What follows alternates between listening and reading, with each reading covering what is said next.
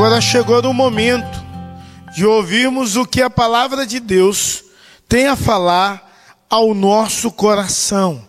E eu quero te convidar a abrir a palavra de Deus na carta de Paulo aos Filipenses, capítulo 2, do verso 1, do verso 5, perdão, ao verso 11.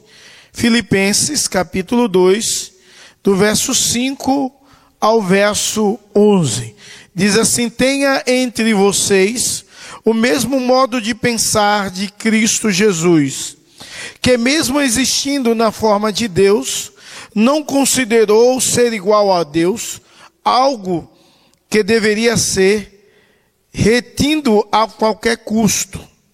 Pelo contrário, ele se esvaziou, assumindo a forma de servo e tornando-se semelhante aos seres humanos e reconhecido em figura humana.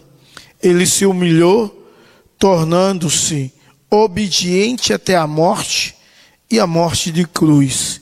Por isso também Deus o exaltou sobremaneira e lhe deu o nome que está acima de todo o nome, para que ao nome de Jesus se dobrem todo o joelho nos céus, na terra e debaixo da terra, e toda língua confesse que Jesus Cristo é o Senhor, para a glória de Deus Pai.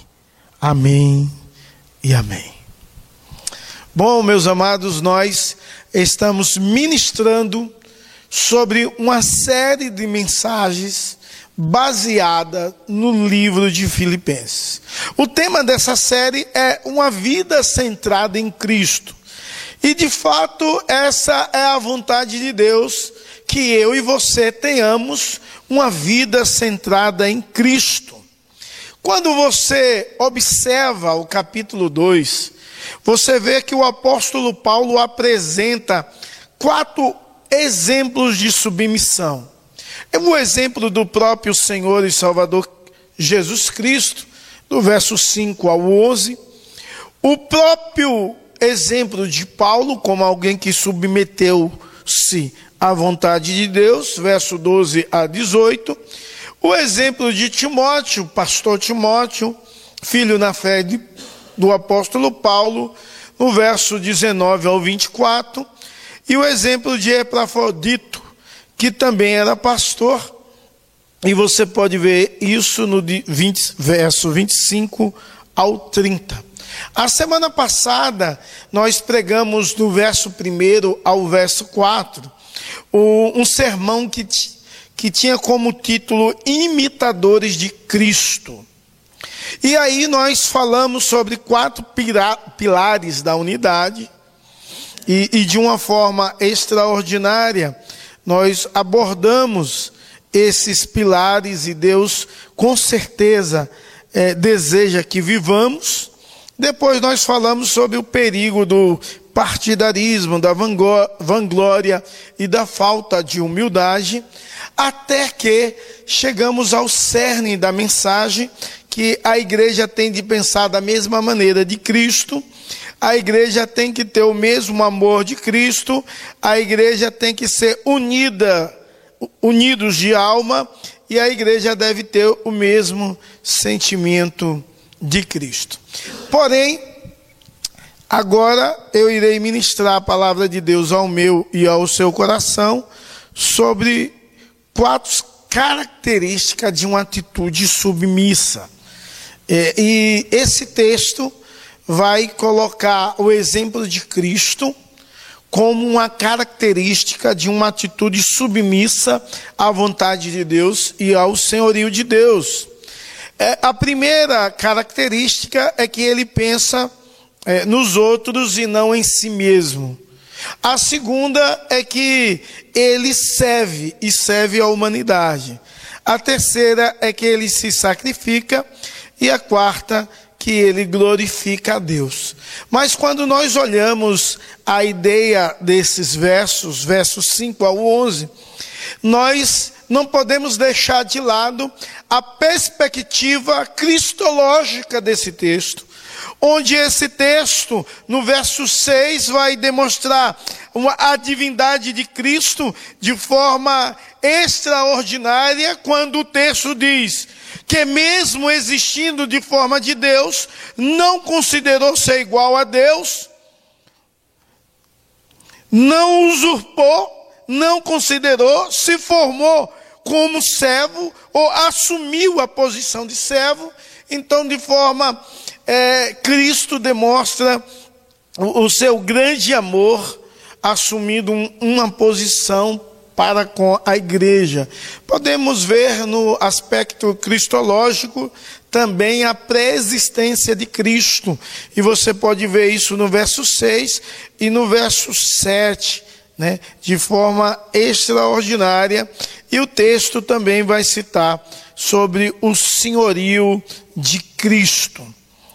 E quando nós começamos então a ler o verso 5, que a ideia de pensamento é ter o mesmo sentimento de Cristo, ou ter a mesma atitude de Cristo, ou literalmente é viver como Cristo viveu. E aí, a partir dessa ideia de viver como Cristo viveu, nós pensamos e devemos, em nome de Jesus, em, em primeiro lugar, pensar nos outros em vez de em nós mesmos. Precisamos aprender a pensar no outro, e Jesus Cristo, sendo Deus, ele pensa no outro. Ele, sendo o próprio Deus, ele se esvazia de si mesmo com a ideia de abençoar o outro. E isso é tão sério que na palavra de Deus, no Novo Testamento, tem vários mandamentos para com o outro, tem vários mandamentos recíprocos, de uns para com os outros.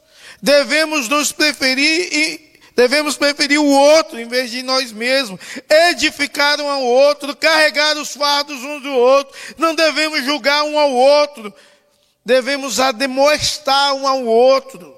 E, e, e, isso é magnífico quando entendemos que o mesmo sentimento que Cristo Jesus teve, a ideia de colocar o outro em primeiro lugar, deve ser a ideia que deve nortear a nossa vida, a nossa existência. É claro que quando o Senhor Jesus Cristo vai falar e declarar de que maneira ele fez isso, e ele vai de encontro à sua divindade, nós paramos e analisamos o verso 7, que ele começa a dizer, pelo contrário, ele se esvaziou assumindo a forma de servo e tornando-se semelhante a seres humanos, reconhecido em figura humana. Podemos entender que a atitude, o mesmo sentimento que Cristo Jesus teve, é o sentimento de servir. Ele serve. E ele se esvazia de si mesmo, se esvazia dos seus atributos divinos na sua totalidade. Então o texto, a partir desse momento, começa a trabalhar e a utilizar a humilhação de Cristo em favor do amor ao outro. Ele se esvazia dos seus atributos divinos na sua totalidade. Ele, ele deixa a sua glória para que ele deixe de ser onipresente para estar presente em um lugar. Ele demonstra o seu amor ele se torna em figura humana, com corpo humano, 100% homem, com as tendências humanas, porém sem pecado, com os desejos humanos, porém sem ser dominado pelos desejos.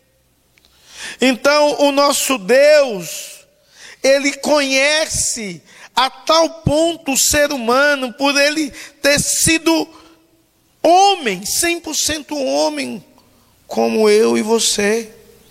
Ele então, primeiro no seu estado de humilhação, ele se esvazia, ele se torna homem, e, e ele serve com o seu próprio corpo humano. Ele usa o seu corpo para servir e servir ao outro. E ele faz isso com uma destreza extraordinária e magnífica. Ele se entrega voluntariamente à morte e à morte de cruz por amor da humanidade. Esse estado de humilhação de Cristo demonstra o quanto ele serve à humanidade, o quanto ele serve a você, o quanto ele te ama, o quanto ele trabalha e trabalhou para que você e eu pudéssemos ser salvos através do seu amor, através do seu serviço, através da sua valorização. A mim e a você, em detrimento de quem ele era. Então ele não é um Deus que simplesmente distante incompreensível aos desejos e a vida humana. Não, ele se fez homem e ele morreu e morreu na cruz para que eu e você pudéssemos ter vida e vida em abundância nele. É necessário compreendermos também que essa atitude de Jesus Cristo demonstra que ele se sacrifica. E o verso 8 diz: E ele se humilhou, tornando-se obediente até a morte e a morte de cruz. A morte de cruz era uma morte tida como a morte maldita eram os piores criminosos que deveriam morrer e morrer a morte de cruz. E Cristo se sacrifica para que eu e você pudéssemos ser libertos de toda maldição e condenação do pecado e nele pudéssemos ter vida e vida em abundância. Jesus Cristo declara a maior mensagem de amor em silêncio na cruz, assumindo o meu e o seu lugar lugar. Ele se humilhou, tornando-se obediente até a morte e morte de cruz.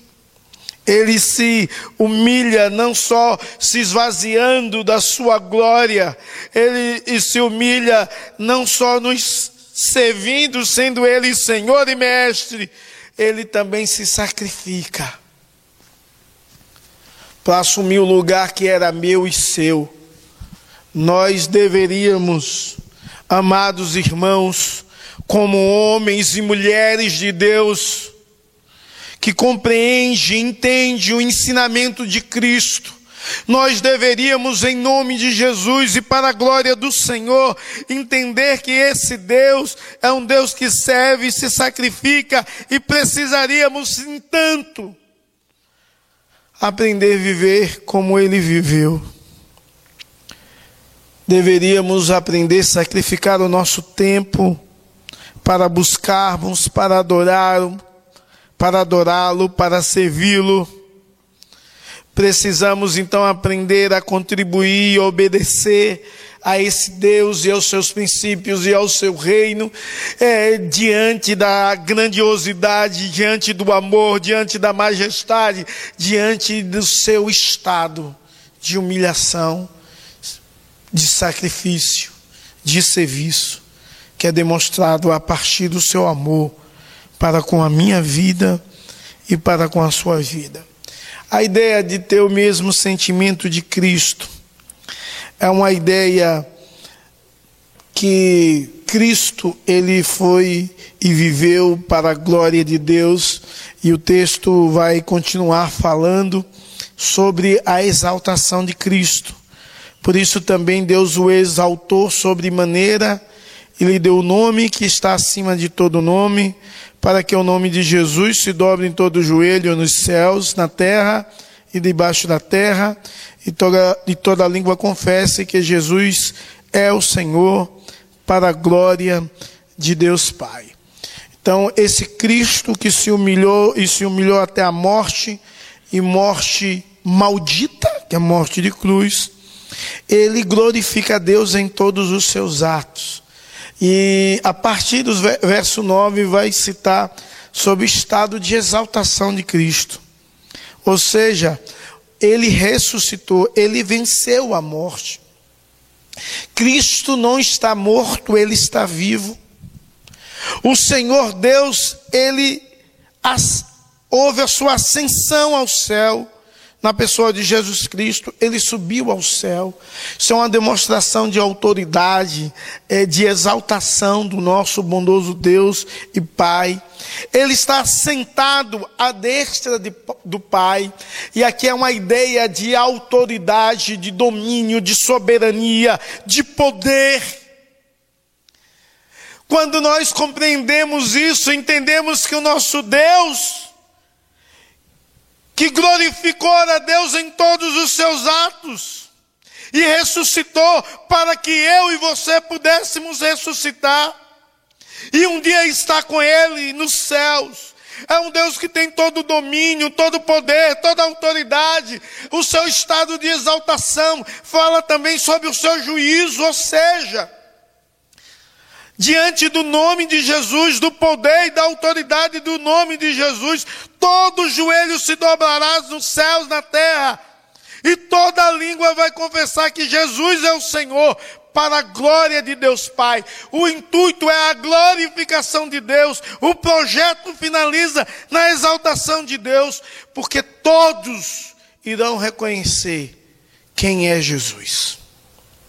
Talvez você não tenha esse entendimento que Jesus é Deus, que Jesus é Senhor, que Ele te amou, que Ele assumiu o seu lugar, que Ele se sacrificou, que Ele serve a igreja e serve com amor, sendo Ele Senhor. Você, se não compreender isso, você que serve as entidades, a potestade, você tem de entender que um dia todos, toda potestade, toda entidade, todo ser, em todo o universo, irá se prostrar diante de Jesus. E toda língua vai confessar que Ele é o Senhor.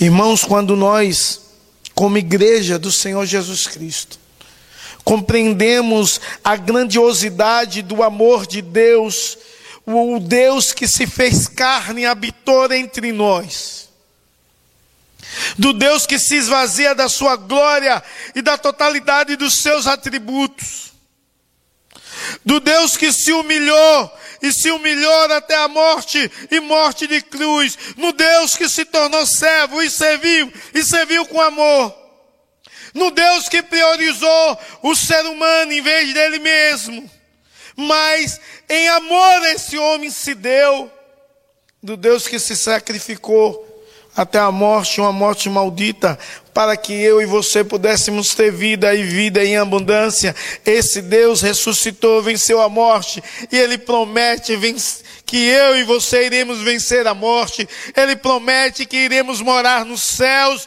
Ele promete, porque Ele é o nosso Deus e nós somos co-herdeiro com Ele. Ele promete no dia do juízo, onde todos, inclusive nós que sempre exaltamos e se prostramos diante do nome dele, ele promete que no dia do juízo nós não seremos julgados. Sabe por quê? Porque a sua morte nos absolveu de qualquer julgamento. Nós não seremos julgados no sentido de salvação nós seremos tão somente julgados no sentido de galardão, porque já somos coerdeiros com Ele, porque não vai existir mais morte, iremos viver eternamente ao lado dEle, experimentar da bênção e da provisão e orientação dEle. Esse Deus é o Deus do amor. Esse Deus é o Deus que deseja que eu e você tenhamos o mesmo sentimento que teve nele. Ele deseja que você priorize o outro. Ele deseja que você sirva o outro. Ele deseja que você se sacrifique pelo outro. E ele deseja que você viva e viva para a glória de Deus. Todo esse aspecto da vida de Jesus converge no verso 5, no verso 11, que tudo é para a glória de Deus Pai. Quando nós entendemos e temos uma vida centrada em Cristo, nós compreendemos que tudo é para a glória, de Deus Pai. Que Deus te abençoe com toda sorte de bênçãos espirituais e que você viva para a glória de Deus Pai. Que você sirva os outros e ao Deus Pai. Que você se sacrifique seu tempo, seu dinheiro, seus recursos, sua capacidade para abençoar o outro, vivendo para a glória de Deus Pai. Que Deus possa tocar na sua mente e no seu coração que você não pode viver para si mesmo, mas viver para a glória de Deus Pai e assim você viva e glorifica Ele nos seus atos. Em nome de Jesus. Amém. Que Deus te abençoe e que a graça do Senhor venha fluir abundantemente em sua vida e em seu coração. Vamos orar? Senhor, nós te louvamos pelo teu sacrifício. Te agradecemos porque tu és o nosso Deus. Ninguém é como o Senhor. Nem os céus dos céus podia conter a tua glória. E o Senhor se fez em figura humana, por amor a mim. Obrigado, ó oh Deus, por esse amor. Obrigado por tamanha dedicação. Obrigado pelo profundo cuidado que o Senhor tem para com a minha vida e para com a vida do teu povo. Abençoa-nos e ajuda-nos a vivermos e vivermos para a glória do teu nome. Nós somos gratos porque o Senhor nos escolheu, nós somos gratos porque o Senhor assumiu nosso lugar lá na cruz. Nós somos gratos pelo perdão, nós somos gratos pela tua presença no nosso meio. Somos gratos porque o Senhor nos fortalece, o Senhor nos sustenta, é o Senhor que nos abençoa, é o Senhor que nos guarda, é o Senhor que supre todas as nossas necessidades. Por isso, ó oh Deus, nós somos gratos pelo teu grande amor e glorificamos a Ti, que é o nosso Rei. Ajuda-nos, ó oh Deus, a vivermos sempre e sempre diante da Tua presença. Em nome de Jesus. Amém e amém. Receber a bênção, que a graça do nosso Senhor e Salvador Jesus Cristo, que o amor de Deus, o nosso eterno Pai, que a comunhão e a consolação do Divino Espírito Santo seja sobre você e sobre todo o povo de Deus espalhados sobre toda a face da terra, hoje e para todo sempre. Amém e amém. Deus te abençoe. Em nome de Jesus. Viva para a glória de Deus. Adore a Deus. Sirva a Deus. Em nome de Jesus. Amém.